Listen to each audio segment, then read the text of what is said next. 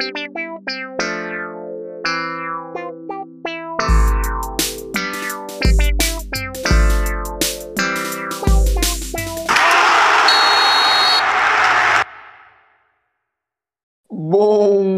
dia, boa tarde, boa noite, queridos seguidores do Boleirês, a linguagem da bola. Estamos chegando hoje para falar do tetracampeonato gaúcho do Grêmio, desse Grenal decisivo do título, o Grêmio que está sendo campeão pela quarta vez consecutiva, algo que não conseguia desde a década de 80, então é sim um feito muito bom do nosso tricolor e quero saber qual o destaque do arroba Cartana 182. Uh, fala, Pachequinho. Grêmio campeão. Uh, feliz pelo, pelo título, mas sabendo que o Grêmio poderia estar tá tirando aí as vantagens de vitória do Inter. Uh, Grêmio perdendo gols, mas saindo campeão. É verdade, é verdade. Concordo contigo.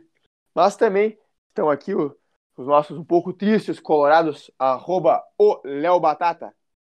Menos mal que não perdeu mais um jogo, né? O empatezinho tá de bom tamanho. Aí, Batata com uma, uma visão positiva, o copo tá meio cheio pra ele. arroba Estevam Peralta. Com essa espinha dorsal perdedora, não me surpreendeu o resultado de hoje e o título gremista. A Estevão já tá com, com outro tipo de opinião. E eu, arroba Carlos Pacheco, 27, que digo o seguinte: o Grêmio é uma Mercedes. Quem, quem entende Fórmula 1 vai, vai entender a referência. Então, vamos começar o programa com o Cartana, né? Tem que ser com o lado tricolor. Me diz, o que, que tu achou do jogo? Uh, bom, o jogo, como a gente falou na, na live pré-grenal, né? Acertei o resultado 1 a 1 Uh, o primeiro tempo foi bem como eu esperava, o jogo bem truncado, bem grenal, uh, não saindo nada com nada, ninguém se entendendo, não saiu um passe certo naquele jogo. Uh, colorados né, reclamam do gramado da arena, com um pouco de razão até, mas essa desculpa já tá, já tá manjada. tudo dando errado até o gol do Ferreira no final do, do primeiro tempo. E no segundo tempo, o jogo se transformou de uma maneira que eu também esperava, que o Inter precisava do resultado. Uh, que nem falei na, na live pré-jogo, né? Que eu esperava que o Grêmio tivesse espaço para os contra-ataques, isso aconteceu. O Grêmio perdendo muitos gols desde o começo do segundo tempo até o Inter acha o empate com o Rodrigo Dourado. Na velha falha da bola aérea da defesa gremista, né? Uh, até tem melhorado isso, mas ainda continua tomando uns golzinhos. E depois do gol do Inter, o Grêmio perde, sei lá, cinco, seis chances de, de matar o jogo e fechar o campeonato com uma vitória. Mas não conseguiu, saiu com a taça. Para mim, tá tudo bem. É, cara, eu, eu concordo contigo. Eu acho que o Grêmio poderia ter sido vitorioso, sim. Acho, concordo que o primeiro tempo foi complicado. A gente havia falado na live que a, a escolha de calar o Michael era uma coisa muito perigosa, de, tendo em vista como foi a, a primeira partida, uh, assim como ter o Léo Pereira pela direita, que também sabe que não agrega tanto assim, e foi o que a gente viu no primeiro tempo, né? Uh, o jogo estava parelho, o Grêmio não conseguia uh, ter o controle do meio campo na metade do primeiro tempo, até parece que na, depois na segunda metade do primeiro tempo aí, parece que o Michael deu uma cansada maior, e aí o Grêmio perdeu completamente o meio campo, o Inter estava dominando o Grêmio totalmente já quando houveram as duas expulsões aí do, do Rafinha e do Yuri Alberto. E aí, quando ficou 10 contra 10, o Inter perdeu o Yuri Alberto, que estava jogando aí de ponteiro, atacante, né, dependendo da movimentação. E então era um cara que ficava lá na frente, manteve o meio igual. E o Grêmio tirou o Michael, que já não estava jogando tão bem, mas ainda tirou ele para recompor a linha defensiva. Ele ficou com só dois jogadores no meio-campo e aí o Inter dominou o meio-campo de uma vez por todas. O Grêmio uh, tinha alguma dificuldade para sair de trás em algum momento, o Grêmio também uh, sendo, ficava atrás, encaixotado o tempo todo, mas manteve o trio de ataque, pensando justamente no contragolpe. E é assim que o Grêmio faz o primeiro gol, né? Já com um 10 contra 10, num lance de contra-ataque. Mas era um momento ruim do Grêmio no jogo. O Grêmio estava sofrendo bastante e voltou para o segundo Sim. tempo igual, né, cara? Uh, então, Claro que eu compreendi que a ideia do Thiago Nunes era vamos, vamos nos defender aqui e, e tentar encaixar esse contragolpe. Só que É, eu acho que a gente insistiu, que nem tu falou do Léo do Léo Pereira, acho que insistir com ele no começo do segundo tempo ali foi um erro, porque não houve comunicação com ele, tanto ah, ofensivamente como defensivamente, ali com o Rafinha e o lado direito do Grêmio. o Wanderson já nessa altura, né? É, já era o Wanderson, né? Porque o Rafinha tinha sido expulso, mas, mas nem desde o começo. Até o Rafinha tem uma hora do jogo que ele dá um esporro no Léo Pereira. Não sei se tu chegou a perceber esse, esse momento. Não, Que não. eu acho que, que eu acho que ele pede aproximação, daí quando, quando o Moisés aperta o o Léo Pereira, que é, que é para ele espetar para o Rafinha lançar, ele não vai. Aí o Rafinha dá um esporro nele é, e é, é bem isso mesmo, sabe? Tipo, não, não conseguia não conseguia se apresentar para jogada, não não fazia cobertura quando tinha que fazer, mas é mas é um guri que tá aprendendo, ele é muito esforçado, cara, sabe? Ele tem, quando ele pega a bola e, e consegue fazer as escolhas certas, ele vai bem. Só que ficar insistindo no, no cara ali é- vai minando ele de vez em quando, né? É, o fato é que ele não tá pronto ainda, né, cara? Mas, mas a, a questão é que aí eh, o, o Thiago optou por sofrer, né? Eu- eu- por ter um segundo tempo sofrido. A gente poderia daqui a pouco ter tirado o Léo Pereira, como tu disse, ter colocado o Darlan para deixar o meio mais forte. Aí, claro, ia perder um dos ponteiros, mas poderia, num segundo momento, de repente, tirar o Diego e colocar o PP ou o Ricardinho para ter ele ao lado, do- esse jogador ao lado do Ferreira na frente, para ter também contra-ataque pelos dois lados. E poderia ter feito isso, na minha opinião, para ter o meio um pouco mais forte, conseguir não sofrer tanto ah, no decorrer da partida e ainda assim ter o contra-ataque. Mas o Thiago Nunes não optou por isso, optou por ficar atrás e aí o Grêmio sofreu muito. O Inter teve a bola, pressionou bastante. ah, o Grêmio apostou que a defesa ia aguentar e vinha aguentando bem até, até a bola aérea. Aí tu fala da, da falha da bola aérea, é verdade. Tom- Tomamos mais um gol de bola aérea. Mas também eu, eu, eu absolvo um pouco nessa defesa, porque a pressão que tava, às vezes, é muito difícil tu segurar, né? Mesmo grandes defesas, uma pressão muito forte, uma hora acaba passando. Sim. Mas Sobre o Diego Souza ali, cara, só pra, só pra pegar o link, eu acho que pro momento do jogo eu achava bem ruim atirar o Diego Souza ali, até conversei com, com os outros amigos que, que a gente tava conversando durante o jogo. E é porque o Diego Souza ele, ele puxa muita atenção dos dois zagueiros centrais, né? E o que deixa os ponteiros muitas vezes no mano a mano com os, os laterais, né? E eu acho que, que essa. E as bolas aéreas que ele consegue pegar a casquinha, né? Eu achava muito importante para os momentos do jogo. Por isso que a saída dele para mim seria bem ruim ali, mesmo com, com um a menos, né? Não, eu concordo contigo, eu também não teria tirado ele, mas eu digo que se, se em algum momento parecesse que só o Ferreira era pouco pro contra-ataque, daí é pra tirar, afinal de contas a gente sabe que o Diego dificilmente acaba os jogos, né? Então Sim, é sim. mais, mais nesse sentido que eu comentei, mas também acho que ele é fundamental enquanto ele aguenta. Ah, mas aí o Grêmio, eu achei que o Grêmio tava sofrendo muito até a metade do segundo tempo, porque tava com o meio campo totalmente perdido, até o Ramires tirar o Edenilson. Ah, eu já debati isso aí com o Estevam fora do ar, ele acho que o Edenilson não, não fez um grande jogo, eu concordo, mas o fato é que tendo um jogador a menos no meio campo, ah, o- em relação ao que estava tendo antes, o Inter igual- igualou essa situação no meio campo, ele deixou de ter a vantagem que tinha, e aí eu acho que o jogo ficou parelho de novo, o Inter continua tendo algumas oportunidades, até acho que faz o gol um pouco depois disso, mas o Grêmio também conseguiu jogar um pouco mais, conseguiu ter um pouco mais de contra-ataques, e aí criou aquela situação ali que o Cartana comentou na, na- no comentário dele, que o Grêmio teve os contra-ataques, mas deixou de matar e nos fez sofrer até o finalzinho. Bom, mas ah, eu, eu acho que fico muito feliz com o título, claro, é, esse desempenho.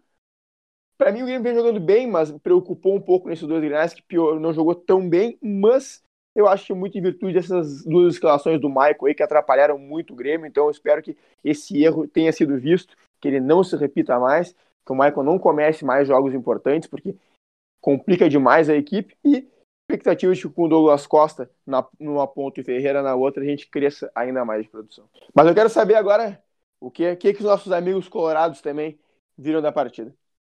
Bom, Pacheco, como eu disse, ah, a gente vem citando várias vezes né, na, na semana nos programas sobre a espinha dorsal do Inter, não, a espinha dorsal perdedora, mas vamos comentar um pouco do jogo antes disso.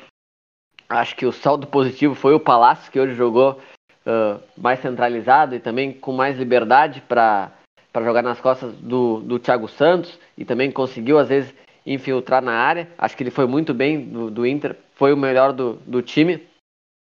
Acho que é uma, botou uma pulguinha na cabeça do Ramires, né, que tentou alguma coisa diferente hoje. Uh, às vezes jogavam ali num, num 3-5-2, deixando o Yuri e o Galhardo juntos. Depois o Yuri jogou um pouco na ponta também, antes de ser expulso. Então, essa liberdade pro Palácio, acho que deixou uma pulguinha na, na orelha do, do Ramires para capaz pensar alguma um outro esquema, alguma adaptação para o esquema, né? Porque ele foi muito bem. Sobre o lance do Yuri Alberto e o Rafinha, acho que o Vaden podia ter dado um amarelo para os dois. E num lance anterior, o Rafinha agride o Yuri Alberto, né? E aí que eu digo que falta malandragem pro time do Inter. Que faltou malandragem pro time do Inter lá contra o Flamengo no Brasileirão, né? Quando o Rodinei foi expulso e quase ninguém reclamou. Depois aqui no último jogo contra o Corinthians, onde teve um pênalti e também o juiz vai lá, anula e, o, e, os, e os líderes do elenco não falam nada. Então falta essa pressão em campo. Como o Pacheco também estava, né, que o D'Alessandro tinha muito essa, essa, essa postura, né, de estar com o juiz, que é importante isso, é importante isso no futebol, tem que ter essa malandragem. E o Grêmio tem vários jogadores que, que fazem isso. O Maicon faz, o Jeromel, que vocês falam que é muito quietinho, mas o Jeromel, se tu for ver, ele está sempre em cima do juiz. O Kahneman, quando joga, também está sempre em cima do juiz. O Diego Souza também sempre em cima do juiz. Então falta esses jogadores pro Inter. Faltou malandragem. Tem VAR, ele podia ter olhado o VAR e podia talvez ter expulsado o Rafinha, porque o Yuri Alberto passa por ele e o Rafinha dá praticamente um soco, um tapa no Yuri Alberto. Então falta malandragem para esse time do Inter. Depois o Rafinha vai lá, provoca o Yuri Alberto e conseguiu o que ele queria, né? Que era expulsar o principal jogador do Inter, que era o Yuri Alberto. Depois o Grêmio entrou o Wanderson, que é muito bom jogador também. Então, isso meio que matou o Inter. Uh, acho que o Inter foi melhor no primeiro tempo, um pouquinho melhor, né? Não vou dizer que foi muito melhor.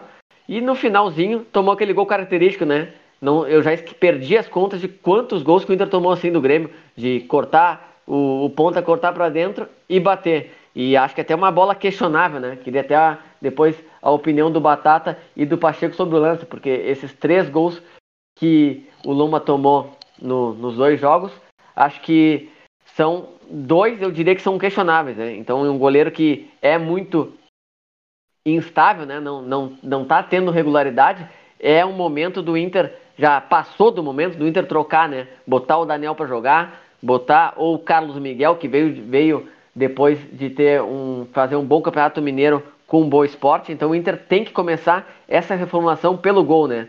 Pelo Daniel, que é muito elogiado, ou talvez também dar uma oportunidade para o Carlos Miguel, mas acho que ele está atrás nessa hierarquia. Depois queria falar sobre o segundo tempo, que troca o Edenilson pelo Guerreiro. Ah, eu tive essa discussão ali com o Pacheco disse com ele, porque o Edenilson incrivelmente estava escondido do jogo. O primeiro tempo não se viu o Edenilson. Muitos torcedores criticam o Nonato, criticam bastante o Nonato, mas o Nonato tentou alguma coisa. Tentava, chamava a responsabilidade. O Edenilson escondido atrás dos volantes do Grêmio. Então, Ô, isso. Esteva, Diga, Batata. deixa eu só te interromper um pouquinho. Tu disse incrivelmente o Edenilson escondido no jogo. De incrível, isso não tem nada pra mim. Não, não, não, fa- não falei. Super Ed, não, né? fa- É o Super não Ed. falei. inc- Se eu falei incrivelmente, eu, eu, eu errei. Não, eu, eu entendi o que tu quis dizer nesse incrivelmente, mas é que incrivelmente não. O Edenilson em jogo decisivo, ele sempre se esconde. É, é- é impressionante. Por isso que eu digo da, dessa. que a gente fala, né? Sobre a espinha dorsal perdedora do Inter. Alguns jogadores desde 2016. Mas continuando, ele tira o Edenilson, bota o Galhardo, bota, desculpa, bota o Guerreiro, que não vinha jogando faz tempo, depois que foi convocada pela sele- seleção peruana, apareceu, estava machucado, apareceu agora. Depois de toda a polêmica que ele queria sair e o Inter não liberou, né? Fez pulso firme. E aí bota o Guerreiro, acho que o Ramires meio que tentou pro Inter alçar um pouco mais bolas na área, né? Com o Guerreiro e Galhardo. Acho que ele poderia ter botado o Caio Vidal antes. O Caio Vidal entra só nos 70 minutos. Jogou 20 minutos, 20 a 25 minutos ali. Foi bem, entrou bem o Caio Vidal. Ele, quando tem espaço para jogar, como tinha 10 contra 10, quando ele tem espaço, ele vai bem. Ele não é muito bom no drible curto, acho que pode aprimorar isso. Mas é um bom jogador, acho que vai ser bastante útil nesse ano. E não sei não se não tem vaga de titular para ele, né? Eu acho que ele é muito melhor que o, que o Marcos Guilherme. tem que estar tá na frente do Marcos Guilherme. Então, o Caio Vidal tem que ser melhor utilizado pelo Ramires. E também queria comentar sobre a, a, entrevista do presidente, né? Vi a entrevista do Miguel Ramírez e do presidente. Uh, primeiro falando do, da entrevista do Miguel, ele falando sobre a imprensa, né, gaúcha, né, que tá que tirou o Cudê daqui por causa da de, uh, criticando o trabalho, né, por causa dos Grenais. O, o jornalista perguntou: "Ah, tu acha que os Grenais pode pode minar teu trabalho?" E ele respondeu, né, que o que o trabalho do Cudê foi minado. Ele era líder do Brasileirão, estava classificado nas Copas e saiu logo ali com uma proposta bem menor. Eu já, já bati meu bingo aqui, né, Pacheco?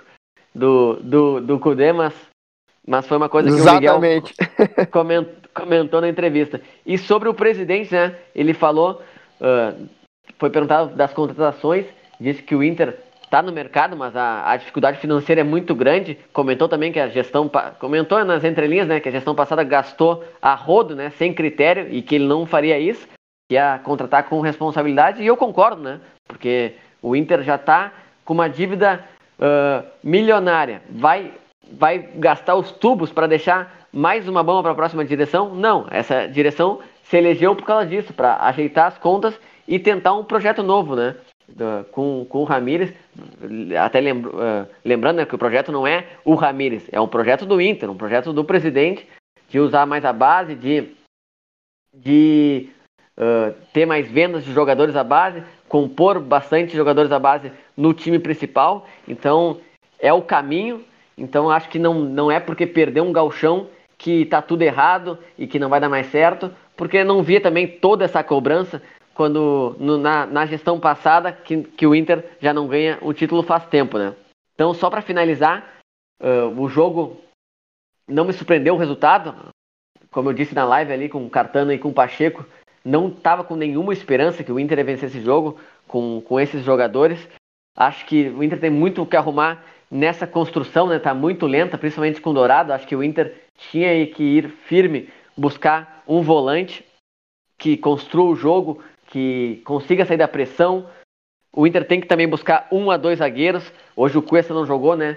Teve uma fez uma infiltração para jogar lá contra o Olímpia e hoje não estava em condições, ficou no banco. Então acho que o Inter tem que buscar um a dois zagueiros e o volante construtor e também o lateral esquerdo, né? Ou dar mais oportunidades para o Léo Borges para ver o que ele pode render. Ele, ele que teve algumas oportunidades e foi bem. Acho que não, não é suficiente para ser titular do Inter e gostaria que o Inter fosse ao mercado, né? Buscar esse jogador. Mas como o Barcelos disse, não temos dinheiro, tem que estar tá ali uh, nos, no, uh, nos negócios ocasionais, né? Trocar jogadores, assim como trouxe o Maurício ano passado, na troca pelo Potker. Então o Inter tem que ficar ligado para conseguir uh, sanar essas carências do elenco, né? Que são nítidas, porque o Inter precisa para esse modelo de jogo, principalmente um volante que saiba construir o jogo. Eu, eu gosto muito do Dourado, mas acho que o ciclo dele se, se encerrou no Inter, assim como o do Edenilson, que, como o Batata disse, se esconde nas decisões. Assim como o do Lomba, né? O Inter tendo um goleiro ótimo da base, que é o, o Daniel, tem que dar oportunidade, tem que bancar, assim como o Grêmio bancou o Breno. Então acho que esse, esse galchão tem que virar de aprendizado para tirar esses jogadores do, do time titular para salvar o que tem. Acho, não acho que o Inter é, é, favorito na Libertadores, longe disso. Também não acho que o Inter é favorito no Brasileiro. Na Copa do Brasil até o Inter pode bliscar, né, uma competição de mata-mata, mas para isso acontecer, o Inter tem que mudar essas figuras, tem que botar a gurizada para jogar, testar o Johnny para jogar, no, ser, ser um, um, volante na frente do Lindoso, né? Se o Dourado continuar jogando, ele tem que ser o primeiro reserva e também dar oportunidades para ele. O Lucas Ramos, que entrou hoje, é um menino promissor que tem que aparecer mais, apesar que o Inter tem muitos meio-campo, né? Tem o, tem o Tyson, vai voltar o Bosquilha agora, que eu acho que é uma boa. Uh, tem um lateral direito muito bom, que é o Saravia.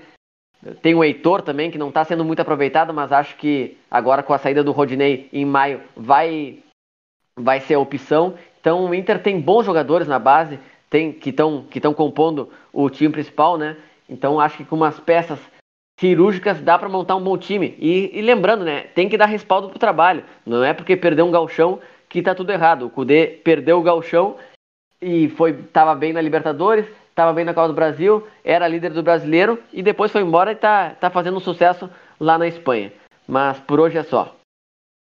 É, eu acho que essa é a grande, grande situação que a gente deve falar do, do, do Inter, né? Que o respaldo no trabalho, né? Que a gente sabe que aqui no Rio Grande do Sul, né? Já falei no, nos últimos programas sobre a minha satisfação com a torcida colorada e com a imprensa esportiva, né? Não vou comentar aqui de novo sobre isso, mas a gente sabe que esse é um grande balizador, né? E, e que também os dirigentes às vezes sucumbem, né? A, a essas a essas críticas de certa forma exageradas também.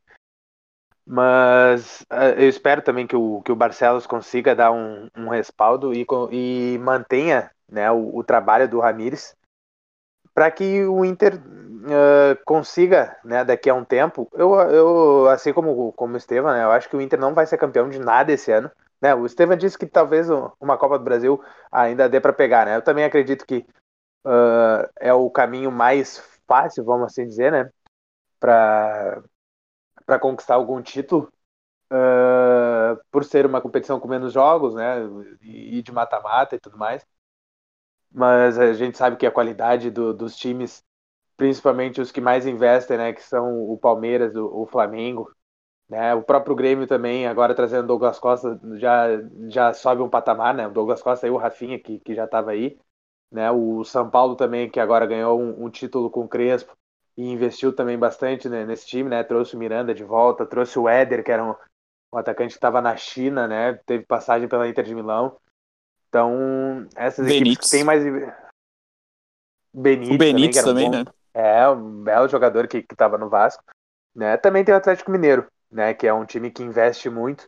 Então, eu acredito que esses times estão um passo à frente do Inter ainda, até porque o Inter.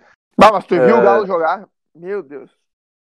É, mas uh, uh, é, é, tipo, vamos dizer assim, é, se a gente for fazer um comparativo hoje, o, o Atlético Mineiro, ele tá mais ou menos parecido com o Flamengo.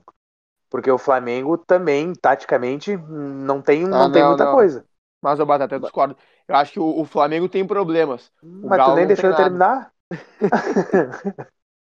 não, é, eu quis fazer a comparação, mas assim, ó, o, o Flamengo hoje, ele tem ele conta muito com a, a, a questão individual dos, dos jogadores né? Ele tem muito cara bom né? O Atlético Mineiro ainda tem uh, tem cara uh, cara bom no, no, time né? Tanto no, no, time titular quanto no reserva mas tem muito mais problemas táticos do que o o, o Atlético o, do que o Flamengo né? então, mas o Palmeiras isso... também é assim batata. Tipo esses times assim os, ultimamente os que estão ganhando estão ganhando muito mais na, nas individualidades do que no, no, no, conjunto, né? Se tu for ver aquele, é, claro, o, o Flamengo ah, eu, 2019 eu discordo, eu tem mais conjunto do que é. o Palmeiras 2020, campeão, os, falando dos campeões da Libertadores, né, dos últimos anos.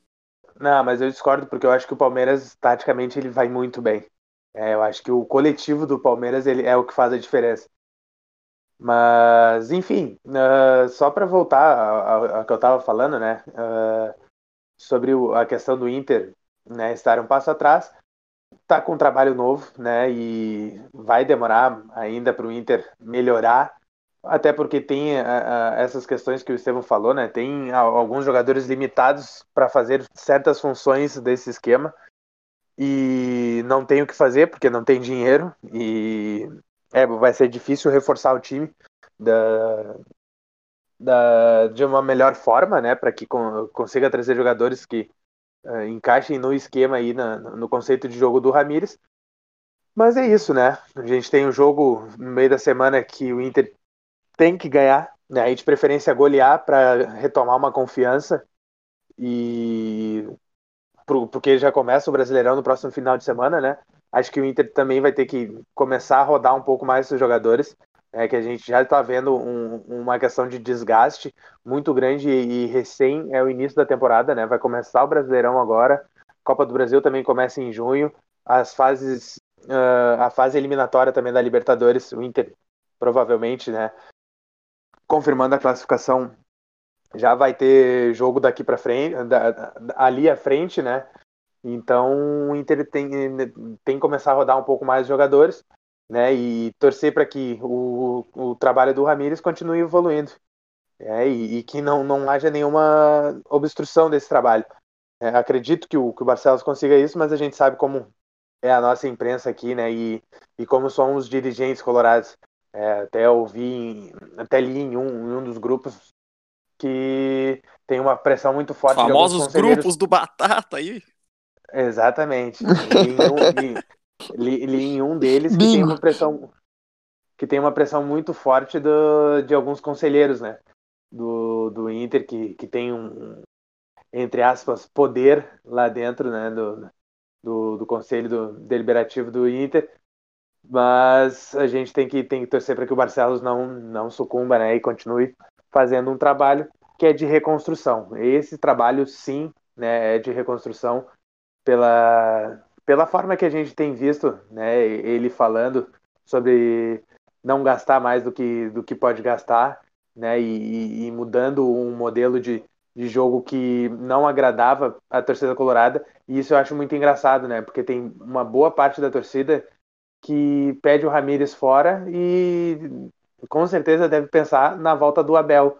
Mas com o Abel Braga, porque ele ganhou o Grenal né, no, no, Brasileirão no, no, no, início desse ano, né, mas que era válido pelo Brasileirão do ano passado, o Abel Braga jogando reativamente era bom, né, porque vencia e tal. Mas com outros treinadores, não vou citar para o Estevam não ficar bravo aqui, não era Maionese. Bom. Isso, não, deixa quieto, deixa quieto.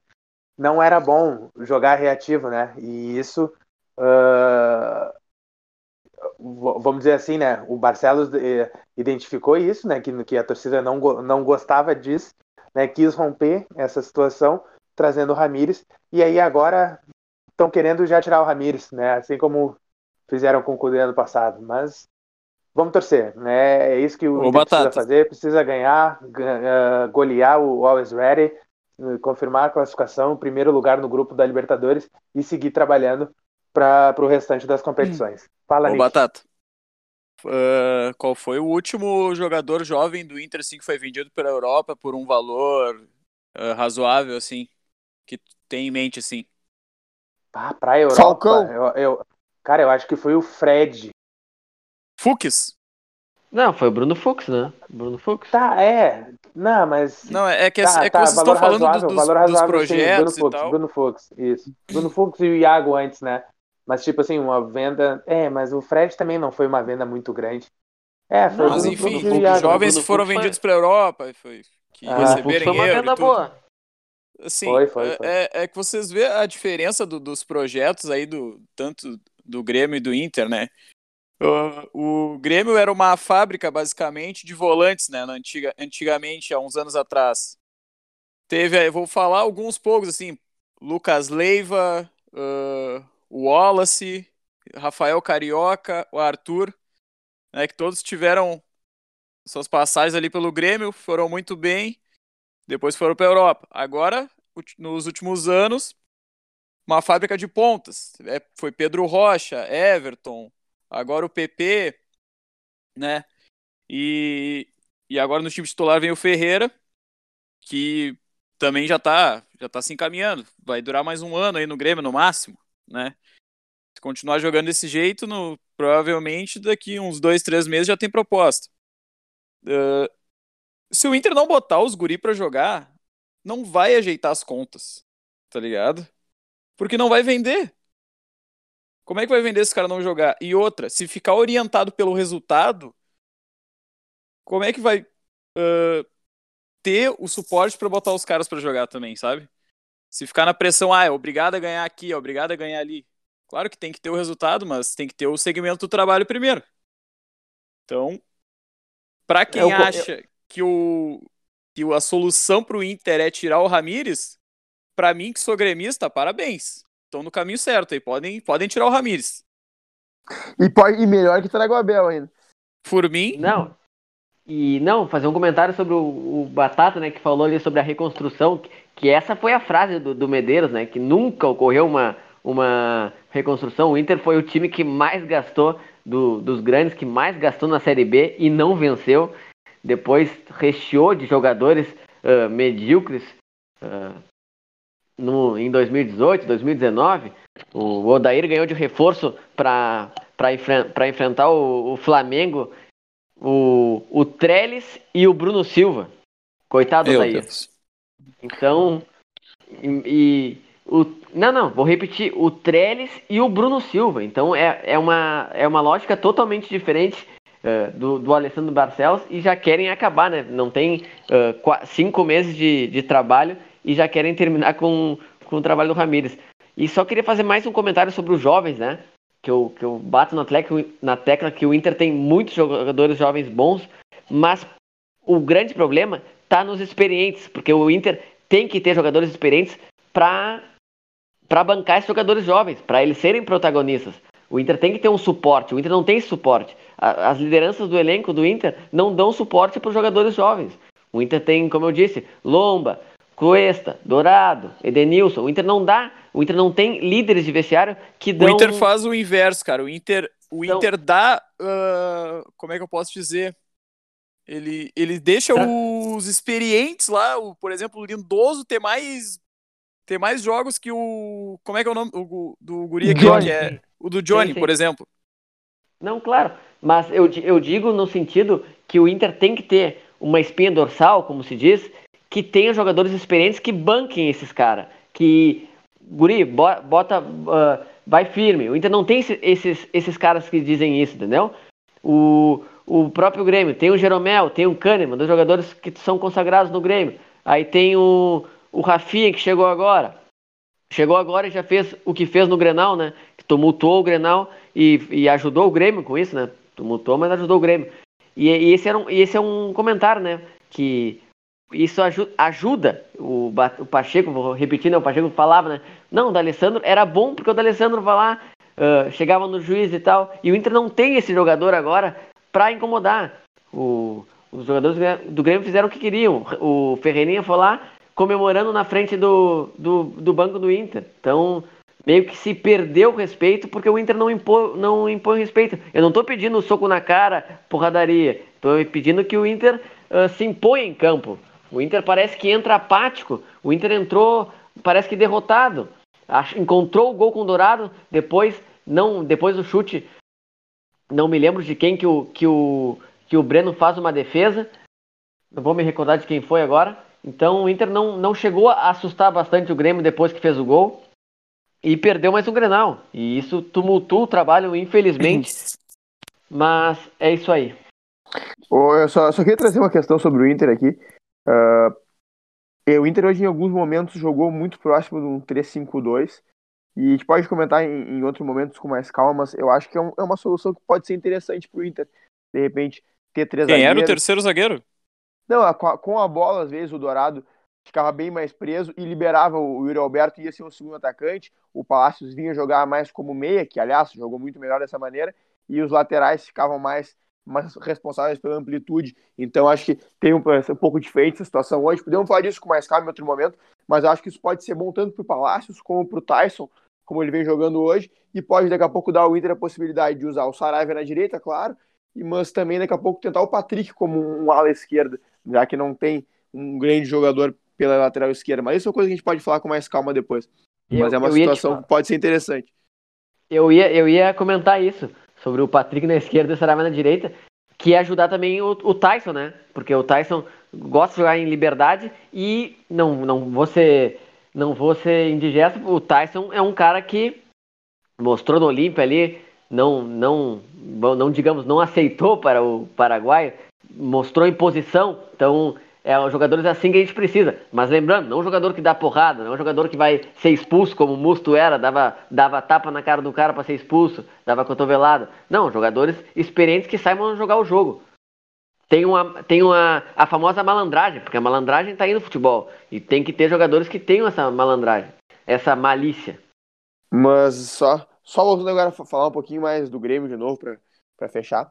Uh, eu gostei muito do Thiago Santos, principalmente na parte final da partida ali. O Thiago Santos se desdobrou. Que jogador, Thiago to... Santos. Muito bom, né, cara? Se desdobrou, correu demais. Olha, o Lucas Silva tinha recém-entrado e parecia que quem tinha entrado era o Thiago Santos, porque ele corria que nem um louco, dividiu tudo que podia, ajudou a segurar muito bem aquele final. E me preocupou o Diogo Barbosa, que foi mal. Foi mal hoje. Tinha ido bem na semana passada, mas foi mal, muito mal hoje. Tanto é que foi substituído pelo Cortez, uma alteração meio que né, por questão técnica mesmo. Não dava mais o Diogo Barbosa, estava prestes a entregar o jogo e o Grêmio teve que colocar o Cortez. E uh, uma outra questão, muito se falou aqui nesse programa, da, da pressão em cima do Ramires, da imprensa, da torcida e tudo mais, e justamente o contrário a gente tem lá do Grêmio, né? O Grêmio, nesse início de trabalho, acho que não, não chegou nem a 10 jogos ainda, acho que hoje foi o nono jogo do, do Thiago, acho, né? Nono jogo, oito vitórias, um empate, é... Exatamente. 29 gols marcados, uma coisa assim. Exatamente, números excelentes e já um título né, na conta, então é, é bom, é bom dar essa tranquilidade, dar esse respaldo perante a torcida, perante a imprensa, nesse trabalho do Grêmio que a gente sabe que é, é, é um trabalho que é, é tranquilo pro, pro Thiago Nunes, porque o Grêmio tem um bom grupo, o Grêmio tinha uma base sólida que vinha do Renato, até o Thiago mesmo falou isso hoje, o, o, o Grêmio não, não, era um time que pensasse numa revolução, o Grêmio precisava de uma evolução, se pudesse remontar, mas dentro de uma, uma base boa. Então, uh, ele está conseguindo lidar bem com esse trabalho, está dando respaldo, e a gente fica muito feliz aí, esperando que o Grêmio evolua ainda mais para brigar pelos títulos grandes esse ano, porque eu acho que é possível. Claro que hoje ainda tem times que são muito mais favoritos do que o Grêmio né, nesse cenário geral brasileiro aí, mas acho que chegando o Douglas Costa, amadurecendo um pouco mais esse time, as ideias, passando por mais alguns momentos, o Grêmio tem tudo para conseguir brigar nessa evolução natural da temporada. Só queria fazer mais é... um comentário. Vai, vai, vai, Cartana. Não, só complementando o que o Pacheco falou sobre o trabalho do Thiago, uh, tem, que, tem que continuar evoluindo, né? Como ele falou. Uh, ainda não me ilude esse, esse trabalho dele, por, porque não teve jogos ainda contra. Uh, contra times de expressão em campeonatos maiores, né? Teve, pegou o Inter agora, mas, mas num, campeonato menor, no regional. Amanhã a gente já esquece do, do gauchão. Hoje já comemoramos, soltamos foguete. Amanhã foi só mais um Grenal para a história. Uh, o que vai valer mesmo é depois ali o Brasileiro, Copa do Brasil e, e a fase eliminatória da Sul-Americana. E é nesses momentos que, que vai ter que mostrar o verdadeiro trabalho dele, né? Por enquanto tá, tá só montando time, tem muita coisa para melhorar ainda. Vai lá, Estevão. Não, eu queria fazer só mais um comentário uh, sobre essa falta de postura de alguns jogadores do Inter, né? Porque um exemplo, o gol do Grêmio sai quando o tempo já tava, já tinha acabado, né? O Inter cobra a falta, a bola volta, já, já, já tinha estourado o tempo, seguiu, o Grêmio fez gol. Tudo bem, o jogo não passou por isso aí, mas aí ninguém, ninguém do Inter vai lá reclamar. Aí o Thiago Santos também já tinha amarelo, fez outra falta, depois fez outra falta, chutou a bola para longe e aí ninguém para chegar no juiz, ó, oh, tem amarelo. Então, essa apatia do Inter uh, são detalhes que podem mudar os jogos, entendeu? Acho que merecido, o Grêmio mereceu vencer esse título, principalmente pelo segundo tempo, pelo segundo tempo que fez no Beira-Rio, né? Que conseguiu virar o jogo, mas são, são detalhes que mudam times mudam times de, de patamar. O Inter tem que ter jogadores que respirem uh, essa camisa, que respeitem o torcedor, né? Que está aí nesse jejum de, de títulos, mas é representado por verdadeiros bunda moles em campo. é, palavras fortes do Estevão. Estevão, só para te, não, te deixar sem resposta ali o falaste no Lomba, né? Para mim não falhou no gol, não. Acho que, apesar de ser uma bola lenta, o, o Ferreira colocou lá muito bem, ele entrou muito no cantinho. Acho que hoje não falhou. Para mim, só, só o primeiro gol do Grêmio lá no, no, no, no outro Grenal é que é discutível. Talvez ele, ele ficou no meio do caminho ali e se complicou. Mas tirando isso, acho que não falhou hoje, não. E uh, acho que ninguém mais tem mais nada para falar, eu acho. Vamos ficando por aqui. Uh, com esse grande título do tricolor, eu acho que foi muito merecido mesmo. O Grêmio teve melhor campanha, o Grêmio teve o artilheiro do campeonato, para mim, jogou melhor no, no, geral das duas finais. Foi merecedor. Somos tetracampeões. Vamos comemorar. Dali Grêmio. E por hoje é só. Abraço. Boa noite.